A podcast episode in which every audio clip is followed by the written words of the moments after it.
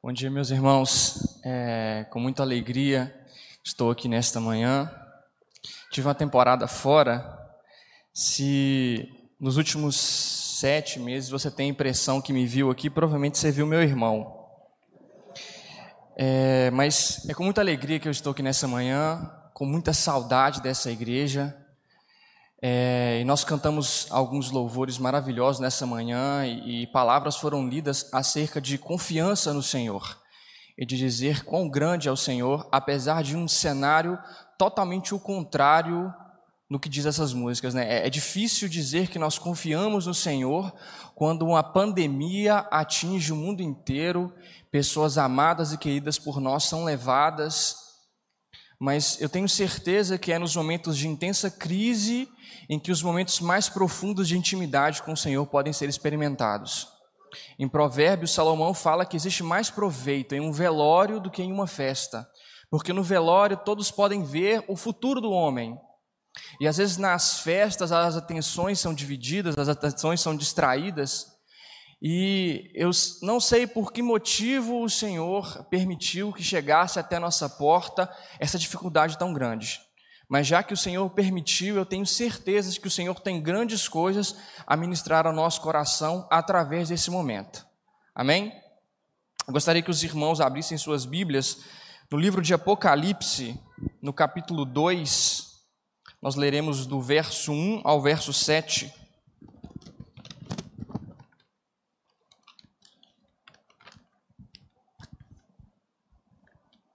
Apocalipse capítulo 2, versículo 1 ao verso 7.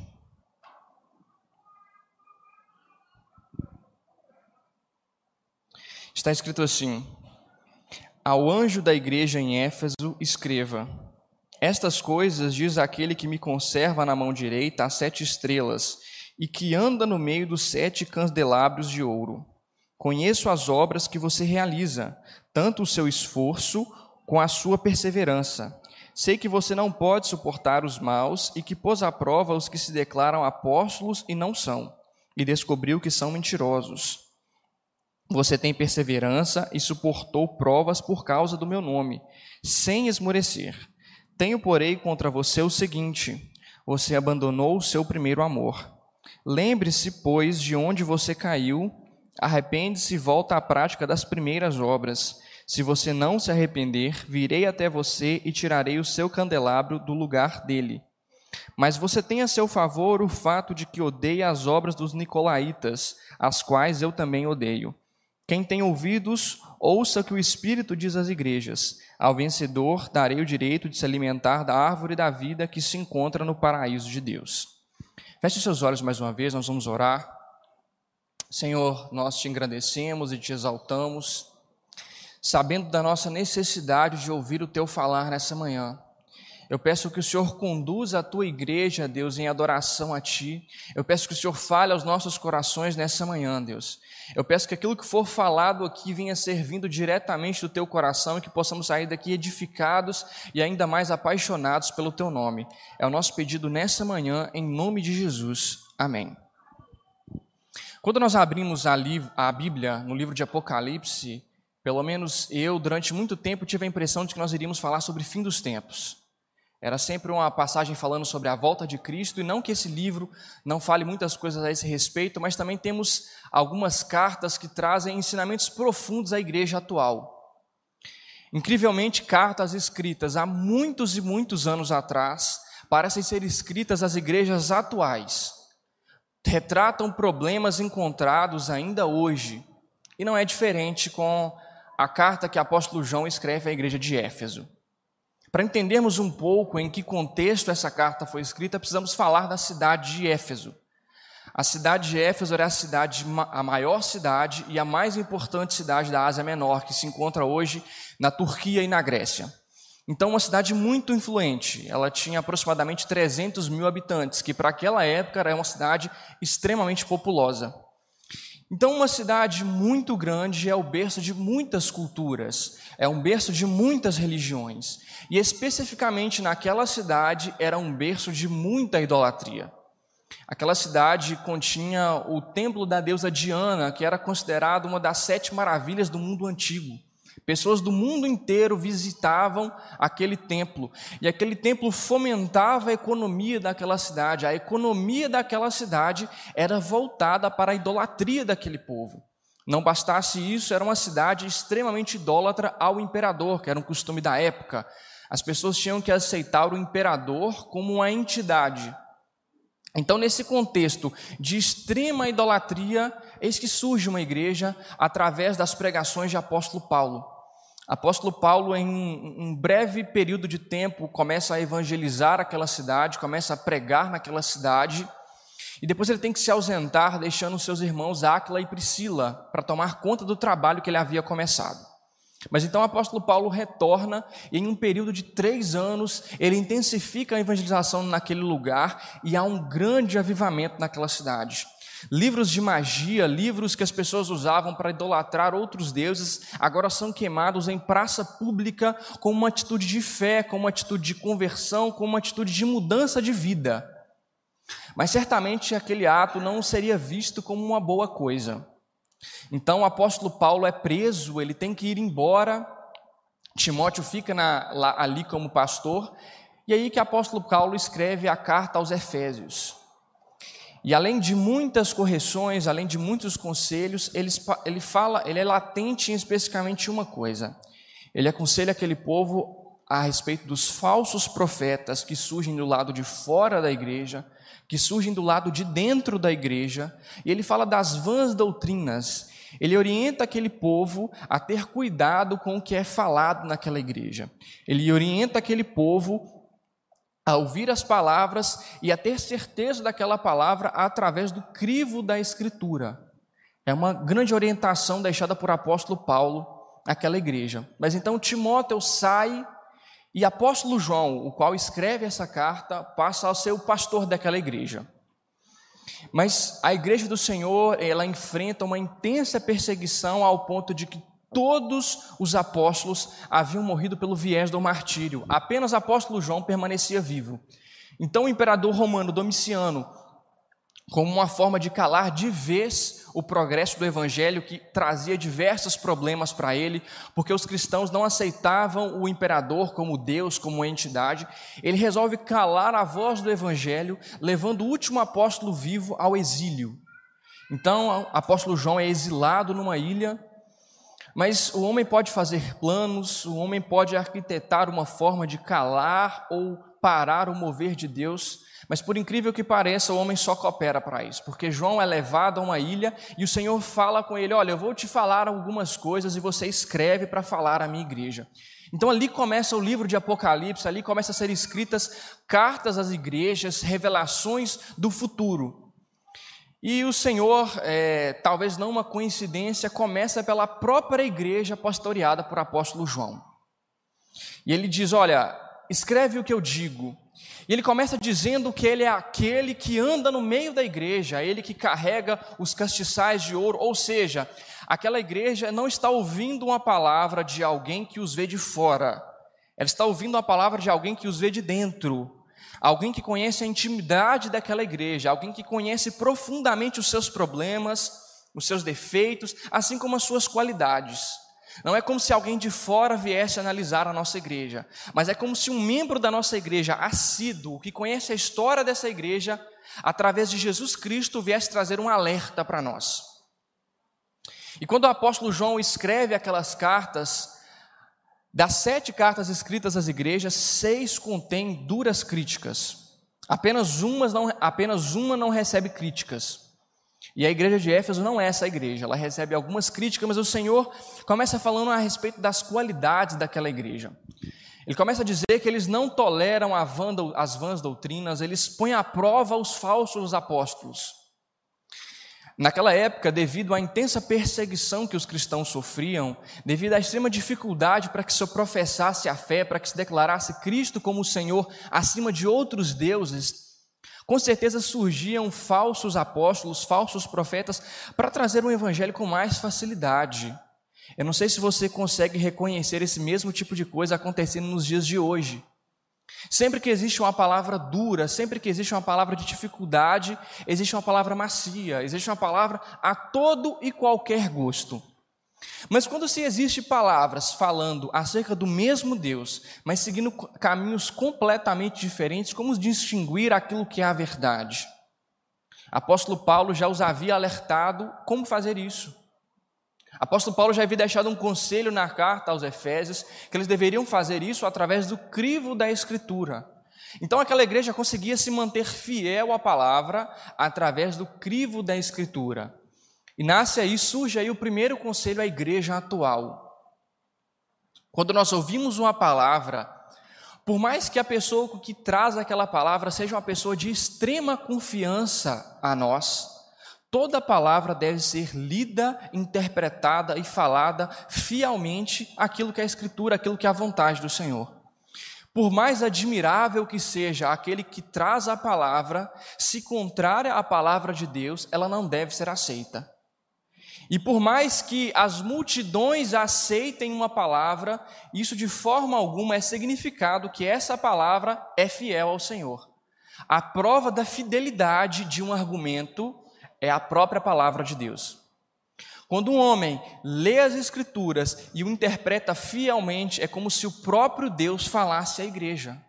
E naquela igreja, para pregar naquela igreja, tinha que ser fiel, porque era um povo que demonstrava extrema, extremo conhecimento da palavra de Deus. Então, os falsos profetas não os enganavam. E a carta cita especificamente um povo, os nicolaítas. Eles pregavam basicamente duas doutrinas. A primeira é que os homens poderiam comer comidas sacrificadas a ídolos, e a segunda é que quanto mais o homem pecasse, mais ele daria lugar à graça de Deus. Talvez você olhe para esses argumentos e pensa que absurdo. Com uma nova roupagem, com uma nova forma de ser falada, existem absurdos ainda maiores do que esses sendo pregados Brasil afora e mundo afora. E o mesmo alerta que o apóstolo Paulo faz aos Efésios, o mesmo alerta que Jesus, através dessa carta, vem ratificar aquela igreja, o Senhor faz a nós nessa manhã. O crivo da Escritura é essencial para que uma igreja não se perca. Eu lembro de um, um livro que eu li, e o, o, homem que escreve esse livro, ele conta uma história que, ele, que o seu avô o faz ver. Ele passava suas férias na casa do avô, e a casa do avô era uma casa beira-mar. E o avô chega para ele e leva ele a um penhasco e fala: Olha, nós vamos colocar uma estaca aqui. Você vê esse pedaço de terra, você vê o mar, você vê essa estaca. Ano que vem, nós vamos olhar como as coisas estão. E nas próximas férias, o jovem volta à casa do avô, o mar aparentemente no mesmo lugar, a terra aparentemente do mesmo formato. Mas quando ele olha para a estaca, ele vê que durante todo o ano o mar bate no penhasco e o penhasco muda a sua formação de forma que um bocado de terra já não existia mais. Quando nós esquecemos a estaca, que é a escritura do Senhor, as águas batem, as águas batem, aparentemente no mesmo lugar, aparentemente com o mesmo formato, mas como, quando olhamos para o nosso crivo, quando olhamos para aquilo que deve ser a nossa identidade, estamos perdidos.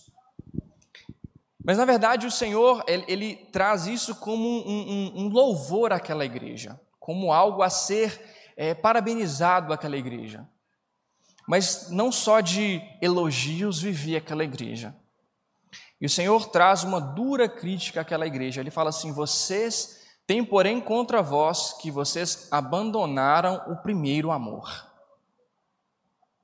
Nós vemos um alerta que, por mais ortodoxa que seja uma igreja, por mais fiel à palavra que seja uma igreja, se a igreja perde o seu primeiro amor, essa ortodoxia é morta. Essa letra é morta se essa letra não reflete em obras de primeiro amor no coração daquela igreja. Se há um esfriamento espiritual em uma igreja, de nada serve boas palavras, bons louvores. Eles entram no coração do homem e o coração do homem permanece vazio.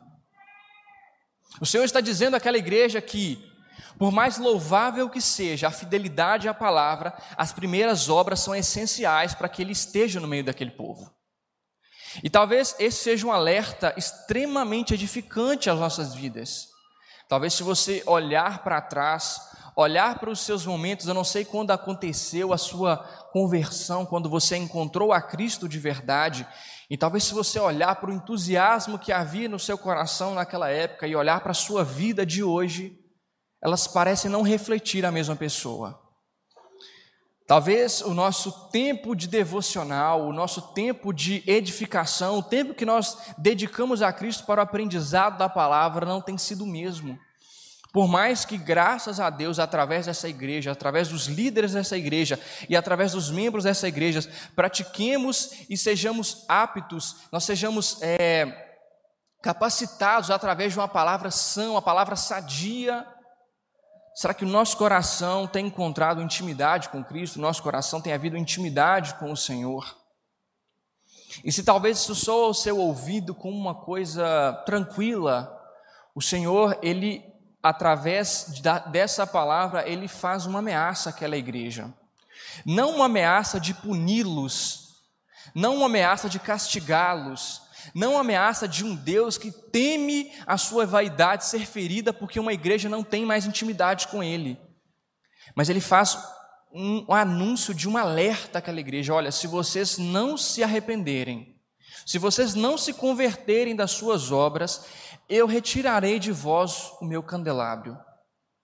Com isso, Cristo está dizendo que ele vai tirar daquela igreja aquilo que traz luz à igreja. O que traz luz à igreja não são os louvores cantados. O que traz luz à igreja não é o pastor, não é o pregador, não são os membros. O que traz luz à igreja é o próprio Cristo. E se Cristo é retirado da igreja, por mais que todos os outros aspectos dessa igreja sejam impecáveis, essa igreja permanece na escuridão, ou seja, de nada serve. E Jesus olha para aquela igreja, Deus olha para aquela igreja e diz: Olha, se vocês não se arrependerem desses caminhos tortuosos, eu retirarei de vós o meu candelabro. Quando o pastor Najmo veio conversar comigo a respeito é, dos temas da pregação, das pregações esse mês na igreja, ele falou sobre obediência. Ele falou que nós, sendo, está sendo falado nesse mês na igreja que através da obediência se conquista uma juventude sadia. A obediência é pré-requisito para uma vida cristã saudável. Porque se nós não obedecemos ao Senhor, os seus benefícios são retirados de nós por consequência. Porque não existe meio termo, não é possível que se servirmos a Cristo e a nós mesmos. Não é possível, por um lado, termos uma palavra fiel, termos um crivo de escritura apurado, mas por outro lado, não temos intimidade com Deus da escritura.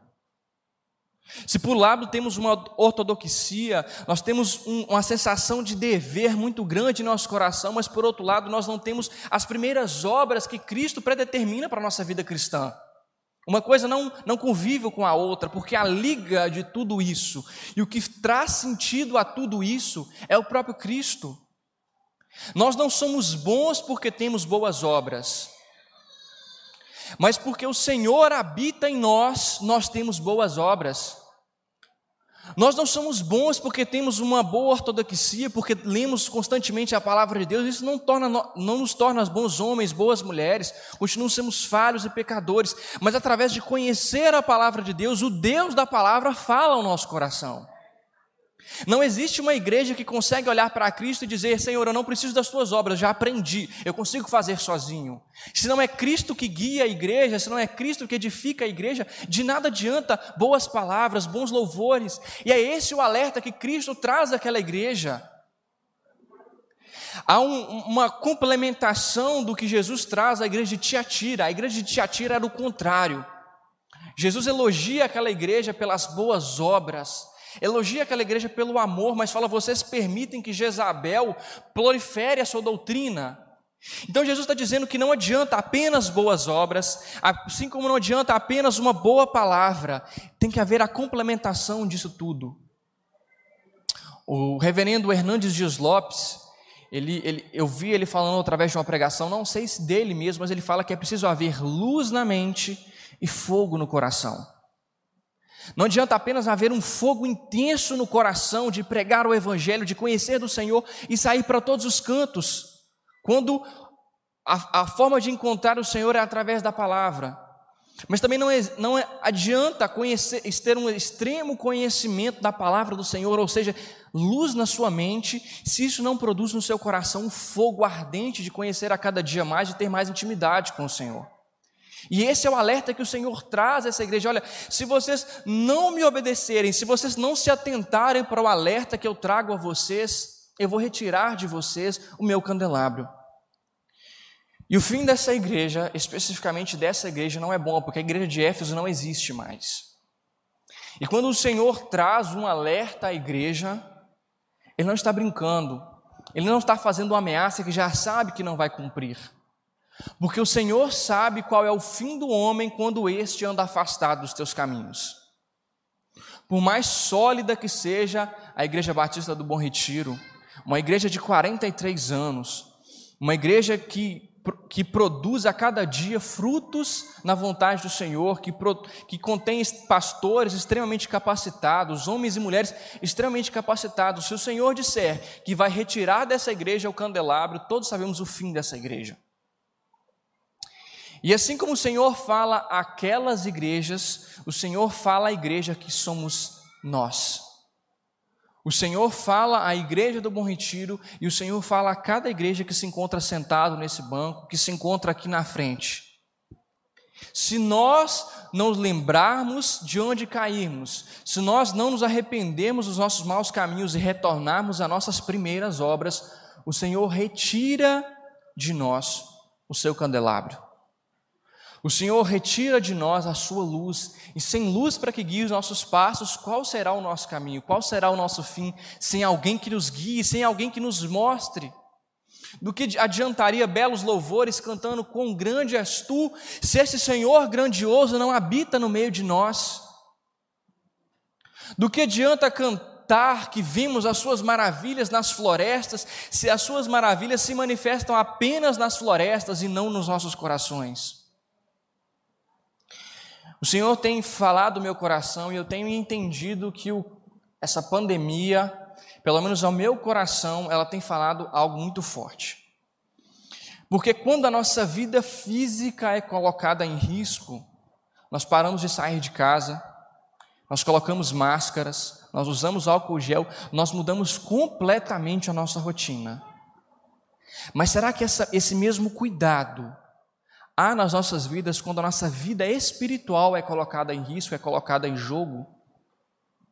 Talvez aqui nessa manhã, pessoas que se protegeram de todas as formas para que a sua vida física não fosse ceifada, mas já estão com sua vida espiritual morta. E eu, o Senhor, ele faz uma pergunta a nós essa manhã: qual vida importa mais? Se a sua vida física importa mais, eu quero te dar um conselho nessa manhã, que serve a todos nós. Eu, eu falo você, mas começando por mim mesmo. Não faz sentido isso aqui. Vamos voltar para casa, vamos dormir, que a gente vai ganhar mais. Agora, se estamos aqui porque a nossa vida espiritual é a mais primorosa, é a que encontra primeiro lugar em nossas vidas, muito mais perigoso, muito mais consequências do que o coronavírus é o pecado em nossas vidas. E o Senhor alerta aquela igreja sobre o pecado do esfriamento do primeiro amor. E se o Senhor traz essa palavra aos nossos corações nessa manhã, é porque Ele também traz esse alerta. Cuidado com o pecado do esfriamento do primeiro amor. Cuidado com o esfriamento da intimidade com o Deus da palavra. Muito bom e muito elogiado são aqueles que têm extremo conhecimento da palavra mas que essa palavra ela encontre guarida nos nossos corações. Jesus, quando está pregando sobre a terra, ele fala sobre as sementes lançadas em diversos lugares. Ele fala sobre a semente lançada nas pedras, no caminho que as pessoas passam e pisam, nos espinhos, na terra sufocada e na terra fértil. Se você se considera alguém que preza por conhecer uma palavra sadia, pelo conhecimento do Senhor, o efeito dessa palavra é medido na sua vida através dos frutos produzidos. Se a sua vida prática não reflete aquilo que você aprende através da sua palavra, essa palavra que você tem aprendido no coração é morta. Sabe, o Senhor, através do apóstolo Paulo, ele alerta os Efésios sobre os, os, os apóstolos ruins, ou aqueles que vão pregar vãs doutrinas, dentro da igreja. Dentro da igreja vão surgir pessoas para pregar um apostolado, para pregar uma palavra, um evangelho diferente daquilo que foi anunciado por Cristo. Sabe, estar dentro da igreja não é uma prova de que nós estamos com intimidade com Cristo. Todas essas cartas foram enviadas a igrejas. Nós temos, às vezes, a mania de quando ouvimos palavras duras, logo pensamos naquele nosso parente que não conhece a Cristo, logo pensamos naquele irmão que está desviado. Essa palavra foi direcionada a igrejas do Senhor. Essa palavra é direcionada nessa manhã à Igreja Batista do Bom Retiro, e não aos membros ausentes, aos membros desviados, às pessoas que não conhecem o Evangelho de Cristo. Esses também carecem da palavra de Deus, com certeza, sem nenhuma dúvida, mas nós não escapamos desse alerta de Cristo. Nós não escapamos dessa, dessa chamada de atenção que Ele traz através da palavra. Mas agora que entendemos que o Senhor chama a nossa atenção, corrige nossos erros, o Senhor não é um Deus que nos deixa ao léu. Ele termina a sua palavra dizendo: Aquele que tem ouvidos, ouça. A igreja do Batista do Bom Retiro, nessa manhã, tem ouvidos para ouvir o Senhor. E a promessa do Senhor é que aquele que ouvir a Sua palavra vai comer com Ele, vai participar do banquete com Ele. O Senhor termina essa palavra trazendo uma promessa àquela igreja: olha, se vocês se lembrarem dos seus vãos caminhos, se vocês se arrependerem dos seus caminhos, eu sou Deus para perdoá-los e para fazer com que vocês se assentem à mesa comigo. E esse convite é feito nessa manhã a cada um de nós. Sabe, enxergar o nosso pecado, enxergar o pecado na nossa vida não significa que estamos perdidos, sem direção e sem auxílio. Significa que precisamos de auxílio. Não significa que estamos sem auxílio, mas o Deus do auxílio, o Deus do socorro se encontra aqui nessa manhã. Como esse primeiro louvor que foi cantado, o Senhor é Senhor sobre o mar. As nossas boas palavras, os nossos bons louvores não acalmam a tempestade. Mas como recorremos àquele que é Senhor sobre a tempestade, ele se levanta e fala: Olha, sossegai, porque eu sou Senhor da tempestade. O Senhor é Senhor sobre o coronavírus. No momento dele, sabemos que isso vai se acalmar. E se isso perdurar por muitos e muitos tempos, e talvez muitos do que se encontrem aqui, talvez a começar por mim, nós não vejamos a solução desse problema, o Senhor continua sendo Deus sobre a tempestade. O que determina o fim da tempestade não é o furor com que ela vem, mas é apenas a vontade do Senhor. E se nós descansamos na vontade do Senhor, mesmo sobre a tempestade, é possível encontrar descanso.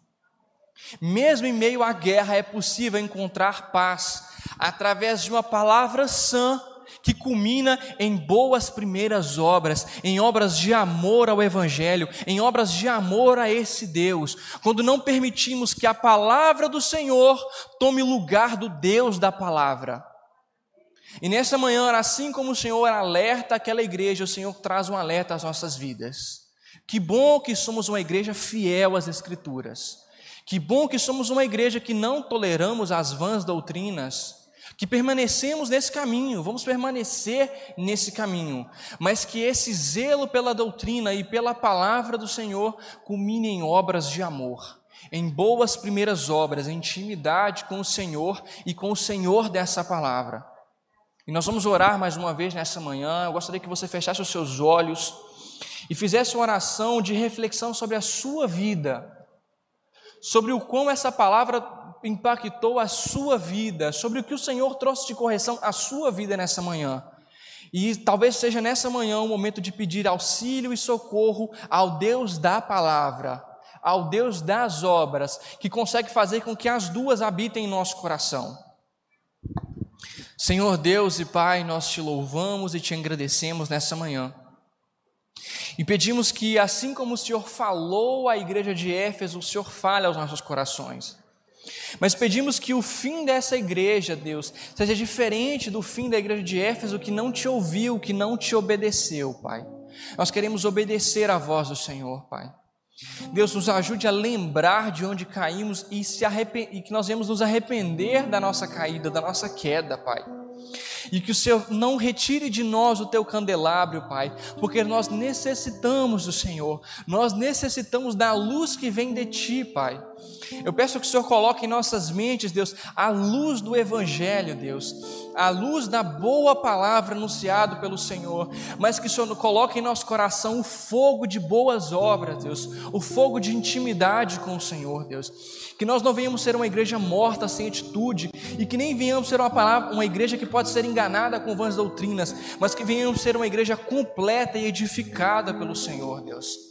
Pedimos que eu possa falar à igreja do Bom Retiro e a cada membro que aqui se encontra, Deus, a cada família aqui representada, a cada pessoa que visita essa igreja, Pai, que nós venhamos ser igrejas edificadas pelo Senhor, igrejas que não toleram a vã doutrina, a falsa pregação e uma igreja que produz boas obras através do Senhor, Deus, uma igreja que contém em si o primeiro amor, Deus.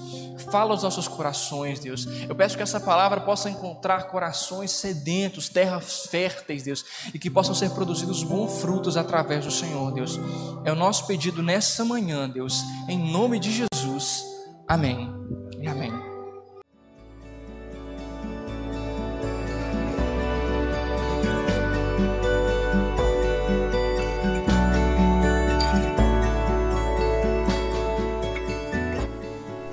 A Igreja Batista do Bom Retiro tem plena convicção de que a palavra de Deus é poder para salvar e transformar vidas. Nosso desejo é que essa mensagem tenha alcançado seu coração. Para saber mais sobre quem somos e em quem acreditamos, acesse ibbrpatinga.com.br.